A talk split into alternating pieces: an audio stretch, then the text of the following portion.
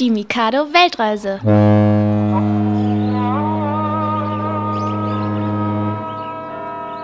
Heute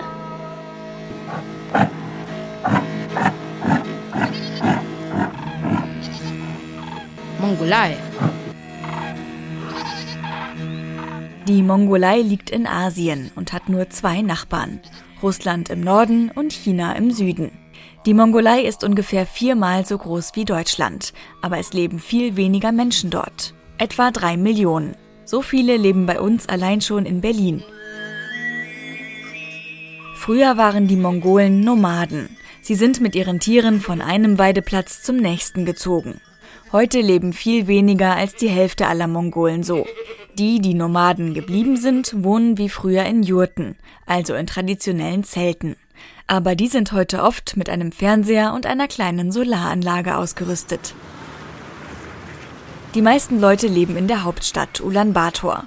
Sie ist die kälteste Hauptstadt der Welt. Durchschnittlich ist es dort minus zwei Grad kalt. Überhaupt ist das Wetter richtig extrem. An manchen Tagen ist es tagsüber bis zu 30 Grad warm und in der Nacht fällt die Temperatur auf minus 40 Grad. Ulaanbaatar gilt auch als die schmutzigste Hauptstadt der Welt, denn viele Menschen leben in Jurten oder Holzhäusern und heizen mit Holz oder Kohle. Dadurch gelangt viel Feinstaub in die Luft und die Menschen müssen sich mit Gesichtsmasken vor dem Rauch schützen, wenn sie rausgehen. Einer der wohl bekanntesten Mongolen ist Genghis Khan. Im 12. und 13. Jahrhundert vereinigte er viele Völker im großen mongolischen Reich und übernahm mit seiner riesigen Armee auch die Macht in China. Das macht man da.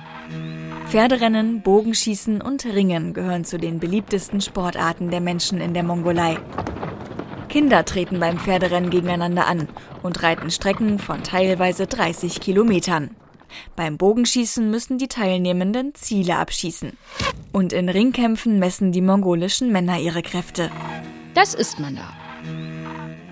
Viel Fleisch und Milchprodukte, denn in großen Teilen der Mongolei ist der Boden nicht für Ackerbau geeignet. Viel Obst und Gemüse kommt daher nicht auf den Tisch.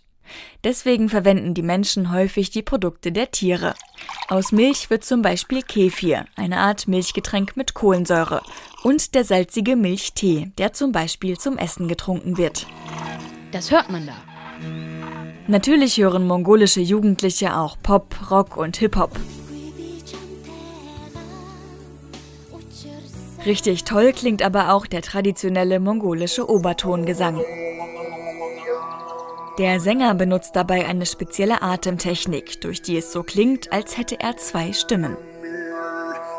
Dazu spielen Musiker zum Beispiel auf der mongolischen Pferdekopfgeige. Die hat nur zwei Seiten und nein, keine Angst, wird nicht aus einem Pferdekopf hergestellt. Sie heißt so, weil das Instrument am oberen Ende des Halses mit einem kleinen geschnitzten Holzpferdekopf verziert ist.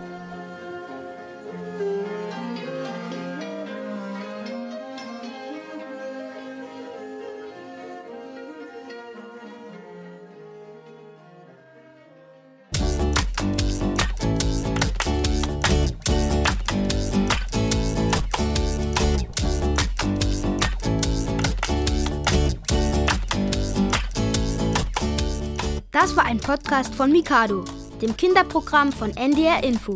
Wollt ihr mehr hören? Dann fragt eure Eltern, ob sie schon die ARD Audiothek App haben. Was ist das denn? Eine App mit ganz vielen Audios. Also Podcasts? Alles zum Hören eben. Dokus, Reportagen, Features. Und eben auch alles vom NDR für Kinder. Mikado am Morgen, die Mikado Weltreise. Das kenne ich. Da werden Länder der Erde vorgestellt. Und was noch? Mikado macht schlau. Da geht's um Fragen wie: Was ist ein Frosch im Hals? Müssen Fische auch trinken? Oder warum brennen Brennnesseln? Cool. Und das gibt es alles in einer App? Yes, ARD Audiothek. Sagt es euren Eltern. Sagt es euren Omas und Opas. Onkeln und Tanten. Sagt es einfach allen. ARD Audiothek. Da gibt es für alle was. Und ihr Kinder sucht danach Mikado.